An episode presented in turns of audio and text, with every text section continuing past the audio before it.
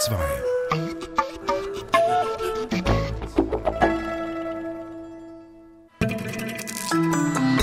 DRS2 aktuell Große Literatur im Kino. Anna Karenina ist ein Fest für die Sinne.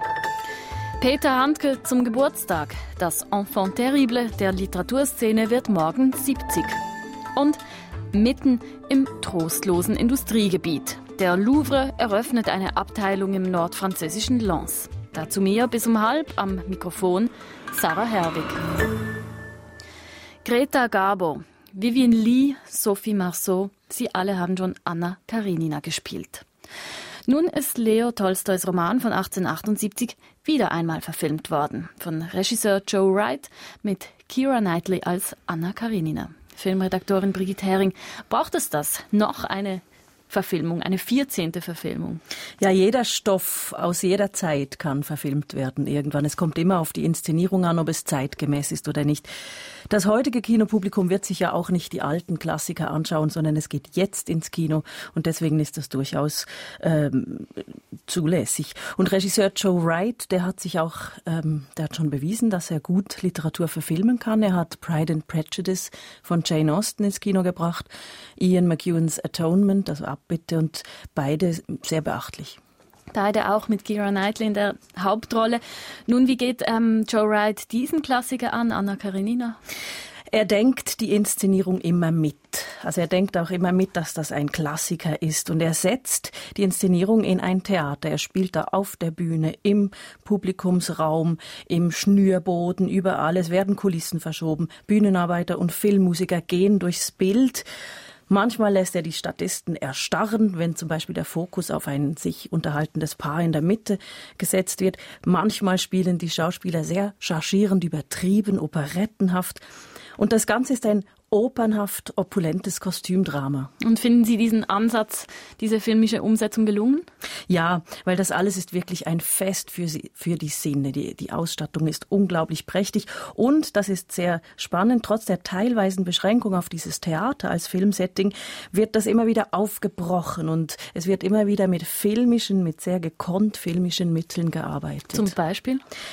Zum Beispiel gibt es die Figur Levin. Das ist ein Gutsbesitzer, der sich in, in, der Moskauer Gesellschaft nicht wohlfühlt, sondern lieber aufs Land zurückgeht.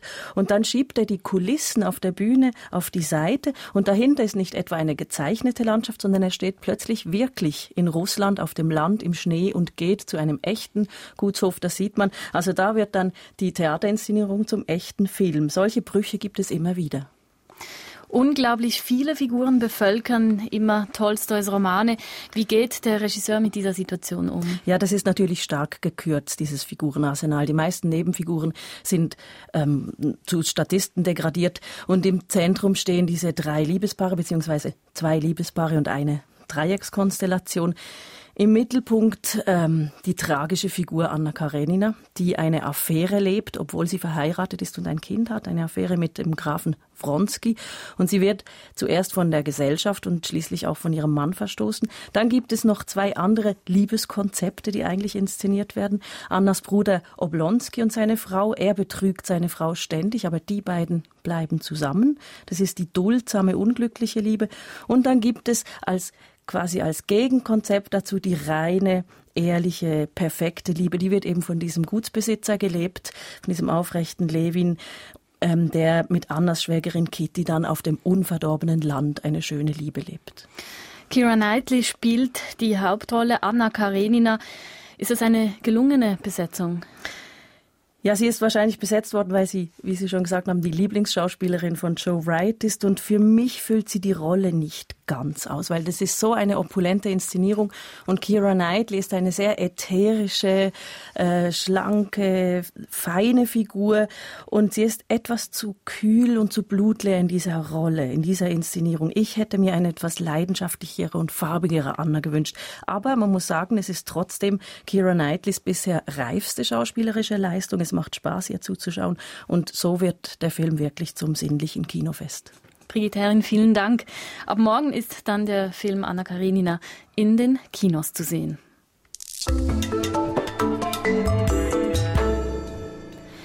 Als 23-jähriger Jurastudent krempelte er das Theater um. Er machte in seinem Theaterstück Publikumsbeschimpfung die Zuschauerinnen und Zuschauer zum alleinigen Gegenstand eines Theaterabends und klatschte ihnen ihre Selbstzufriedenheit und Lebenslügen um die Ohren. Zum Beispiel auch die unter den Teppich gekehrte Nazi-Vergangenheit. Gut 30 Jahre später löste er mit einem Reisebericht, der Gerechtigkeit für Serbien forderte, einen beispiellosen Skandal aus. Und dazwischen liegt ein immenses und immens vielgestaltiges Werk. Die Rede ist vom österreichischen Schriftsteller Peter Handke. Morgen wird er 70 Jahre alt. Ich habe über ihn mit Literaturredaktorin Franziska Hirsbrunner gesprochen und sie zuerst gefra gefragt, welche Bücher von Handke einen heute noch umtreiben. Viele Titel sind ja längst sprichwörtlich der Chinese des Schmerzes, der kurze Brief zum langen Abschied, ich bin ein Bewohner des Elfenbeinturms, die Angst des Tormanns beim Elfmeter, das führt ja jeder Fußballreporter im Mund, wenn es zu besagtem Elfmeter kommt in einem Spiel. Und das Buch selbst erzählt tatsächlich von einem, der mal Tormann war, vor allem aber von einem, der durch alle Maschen fällt, wenn er nicht mehr in der Lage ist, Gesten oder überhaupt die Welt zu interpretieren, sich einer totalen Willkür ausgeliefert führt. Das ist ein messerscharfes Buch, das immer noch Gültigkeit hat, das sehr viel über die Gesellschaft aussagt, in der wir leben. Und wenn Sie mich fragen nach den Büchern von Handke, die einem heute noch umtreiben können, dann müsste ich auch unbedingt Wunschloses Unglück, Peter Handkes Buch über seine Mutter nennen, die sich das Leben genommen hat als erst 51-Jährige. Das Bezaubernde, auch das ja, Aufwühlende an diesem Buch ist, dass da kein eitler Dichterfürst am Werk ist, sondern einer, der selbstlos und auch sehr betroffen all sein Können einsetzt, um einer sprachlosen, auch geschichtslosen Frau eine Sprache und eine Geschichte zu geben. Handkes Werk ist groß und er hat sich literarisch den verschiedensten Themen genähert. Kann man sein Werk überhaupt auf einen Nenner bringen, Franziska Hirsbrunner? Vielleicht am ehesten in einer Aussage, die Handke mal in einem Interview geäußert hat, wo es gar nicht so sehr um sein Werk ging, sondern um seine Haltung dem Balkankonflikt gegenüber, Jugoslawien gegenüber, insbesondere Serbien gegenüber wo er dann plötzlich sagte, ich bin ein Berührungsgestalter, ich werde berührt und möchte berühren. Berührungsgestaltung, denke ich, ist sicher etwas, was so viele von Handkes Texten faszinierend macht. Das ist für mich der gemeinsame Nenner. Und das ist nicht nur eine Floskel, sondern das ist etwas, was ich äh, selber auch so erfahre, wenn ich Handke lese. Trotzdem aber in weiten Teilen des Literaturbetriebs gilt Peter Handke seit seiner Parteinahme für Serbien als persona non grata. Franziska Hirsbrunner, was ist davon zu halten? Naja, den Nobelpreis hat er sich natürlich verscherzt, obwohl er ihn mindestens ebenso sehr verdient hätte, finde ich, wie Günter Grass, dessen lyrisch verbrämten politischen Verlautbarungen der letzten Zeit nun ja auch alles andere als erhellend waren. Und dann ist die Empörung immer auch etwas wohlfeil gegen Serbien hat man zu sein, wie gegen Antisemitismus oder Frauenhass. Da braucht man sich dann auch kein Deut mit der Geschichte im Balkan auseinanderzusetzen, schon gar nicht mit der aktuellen Situation. Dann aber lese ich Handkes neuestes Buch. Handke hat ja eine ganze Reihe von sogenannten Versuchen veröffentlicht, in denen er sich etwas ganz Alltägliches vornahm, die Jukebox etwa oder die Müdigkeit. Im neuesten Versuch, Versuch über den stillen Ort, da geht es um ein Klo, also zum Beispiel Klo als Rückzugsort. Und wenn ich dann da lese, völlig quer im Grunde eine Art Fremdkörper im Text, ein Mädchen sei 1995 in der Nähe von Belgrad, Zitat, während des westdeutschen Bombenkriegs gegen die Bundesrepublik Jugoslawien von einem Splitter quer durch die Klowand getötet worden, dann denke ich schon erstmal, hey, Menschenskinder muss der mich auf so dummdreiste Art anmachen und für blöd verkaufen. Dann aber das ist dann eben wieder die andere Seite der Medaille. Wundere ich mich über den Eigensinn, den Hankes Schreiben schon immer ausgemacht hat und von Anfang an auch polarisiert hat. Hanke zieht sein Ding durch. Für mich als Leserin das Spannende ist, dass er dabei so einladend bleibt. Polarisierend, sagen Sie, auch einladend.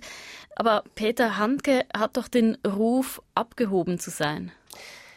Den hat er sich tatsächlich mehr und mehr erworben. Da ist zum einen mal die Selbstinszenierung als ein zivilisationsabgewandter Eremit in einem Ort nahe Paris. Da lebt er seit über 20 Jahren der Bücher schreibt, die in den letzten Jahren tatsächlich teils immer dicker und immer verschlungener in der Formulierung wurden, die auch äh, sehr kulturkritisch, gesellschaftskritisch äh, mit immer einer leicht altertümlichen Note vorgingen.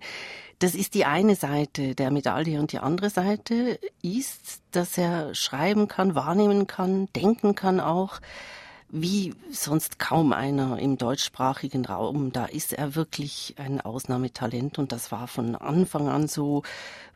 Ich könnte da eine ganze Menge Bücher nennen, um es zu belegen, führe zum Schluss einfach noch etwas ins Feld, was man vielleicht nicht mehr so im Blick hat, wenn man an Hanke denkt. Hanke war und ist auch ein großartiger Übersetzer und in diesem Zusammenhang hat er einige Autoren übersetzt, seine Seelenverwandten sozusagen, die man heute vielleicht gar nicht mehr kennen würde, wenn er sie nicht durch seine Übersetzungen uns wieder nahegebracht hätte. Ich denke da etwa an Bücher des Amerikaners Walker Percy oder an diejenigen des russischstämmigen Parisers Emmanuel Borf.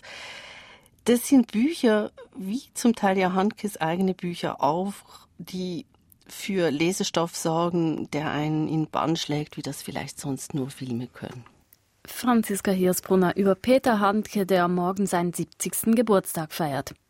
Eine kommentierte Liste mit Lektüreempfehlungen finden Sie bei uns online auf drs2.ch. Außerdem bestreitet Handke unseren heutigen Hörspieltermin. Um 20 Uhr hören Sie Gehen im Herzland von Peter Handke.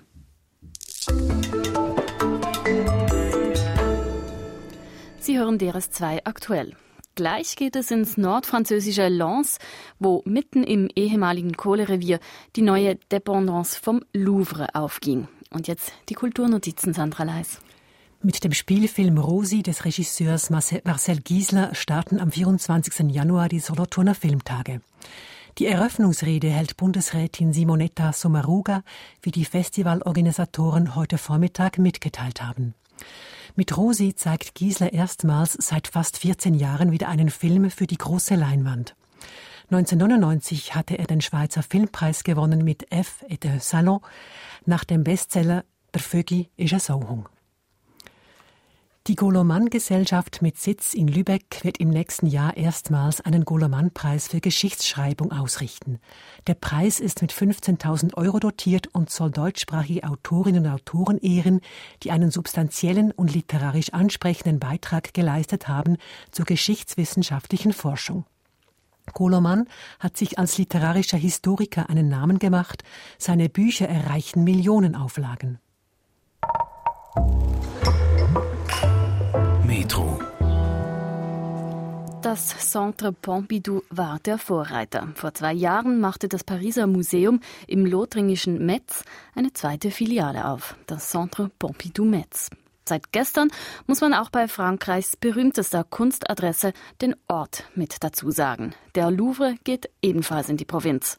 Und der Standortkontrast zum Pariser Mutterhaus könnte größer nicht sein. Die Dependance steht nämlich in einer der ärmsten Städte Frankreichs, im nordfranzösischen Lens, mitten im ehemaligen Kohlerevier, wo Arbeitslosigkeit und Tristesse den Alltag prägen. Ich habe die Kulturkorrespondentin Katrin Hondel, die dort war, gefragt, warum ausgerechnet Lens? Zunächst mal aus den gleichen Gründen wie beim Centre Pompidou in Metz, das Sie erwähnt haben, nämlich äh, es geht um Dezentralisierung. Das ist so das kulturpolitische Zauberwort im ja immer noch sehr zentralistisch organisierten Frankreich. Und da ist eben die Idee letztlich so simpel wie revolutionär.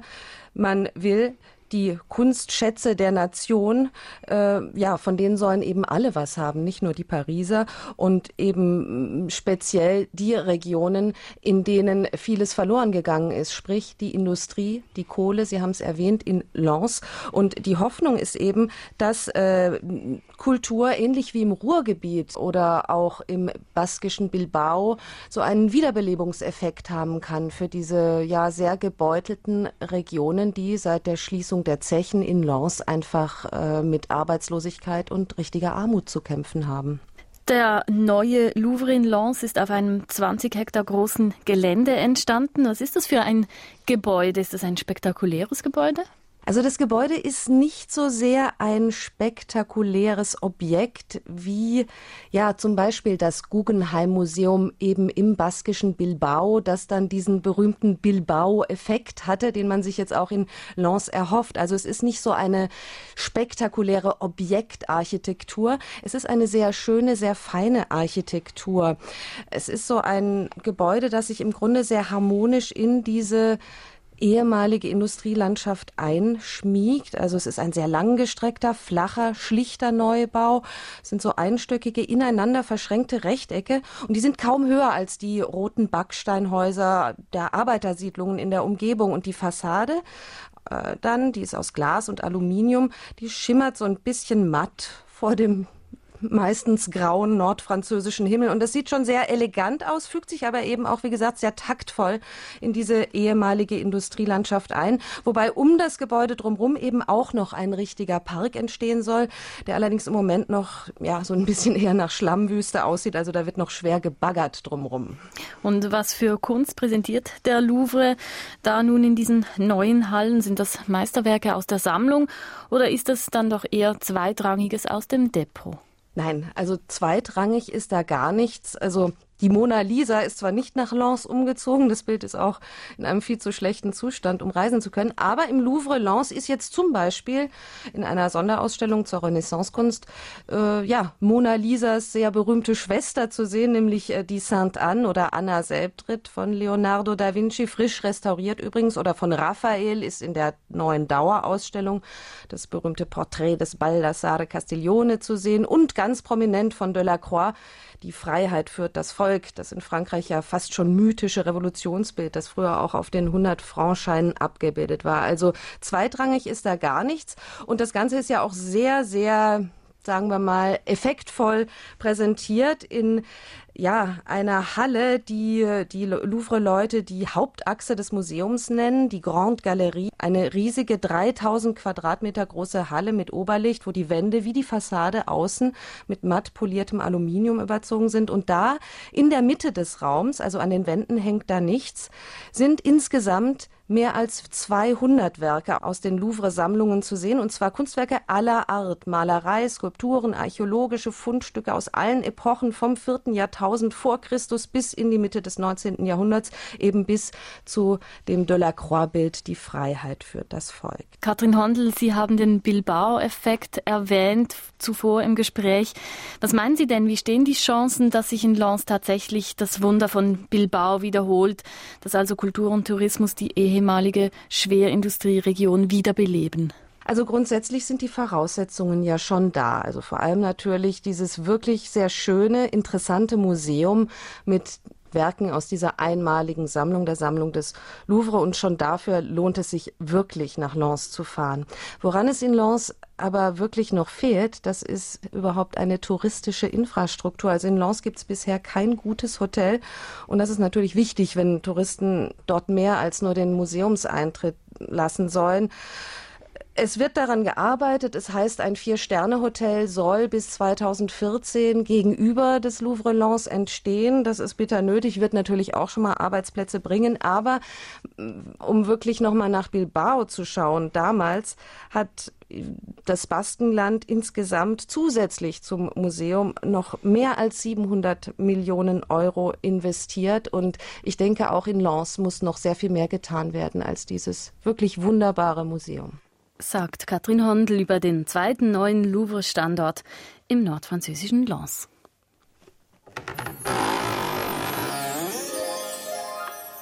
Und damit öffnen wir Türchen Nummer 5 unseres Adventskalenders, unseres Johann Sebastian Bach Adventskalenders. Bis Weihnachten gibt es hier jeden Tag einen Bach zu entdecken, einen Bach jenseits des nun überall erklingenden Weihnachtsoratoriums. Der Bach von Musikredakteur Nick Broda, der heißt allerdings nicht Johann Sebastian zum Vornamen. Karl Philipp Emanuel lernt's vom Vater, dem sogenannten Alten Bach, die Liebe und Vorliebe fürs Klavier. Klavier mit C geschrieben. Das ist damals fast alles, was Tasten hat. Der kleine Karl nimmt das alles spielerisch auf, was der Papa auf dem Cembalo und Klavichord so spielt. Und weil ständig im Hause Bach weitgereiste Komponisten aus Italien und Frankreich vorbeikommen, um dem Papa vorzuspielen, bekommt Karl Philipp Emanuel auch noch eine Vorstellung, was in der damalig weiten Welt musikalisch so passiert. Die Welt zu Gast in Leipzig, die nützt ihm dann später. Er hat keine Zeit mehr herumzureisen. Nach Frankreich, nach Italien. Denn er bekommt eine feste Stelle als erster Cembalist, ganz nebenbei beim Kronprinzen und späteren König Friedrich II., und zwar in dessen Hofkapelle, als erster Cembalist. Das macht's unmöglich, auf Studienreisen zu gehen. Aber gelernt ist gelernt, so komponiert er, wie es damals so üblich war, Fantasien, Sonaten und Konzerte. Im deutschen, italienischen, französischen Gu. Natürlich fürs Klavier. Klavier mit C geschrieben.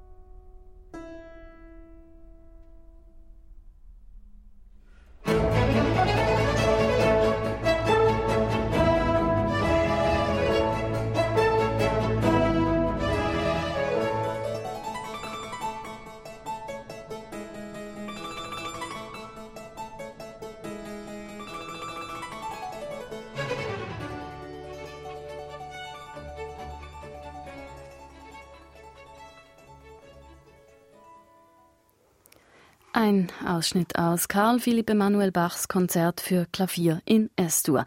Miklos Spani griff in die Tasten des Hammerklaviers. Die Leitung des Opus X Ensembles hatte Petri Tapio Mazzon.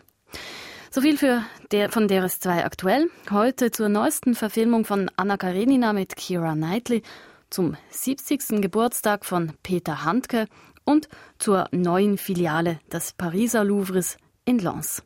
Falls Sie was verpasst haben, online können Sie uns jederzeit nachhören auf drs2.ch. Redaktion der heutigen Sendung Sandra Leis. Mein Name ist Sarah Herwig.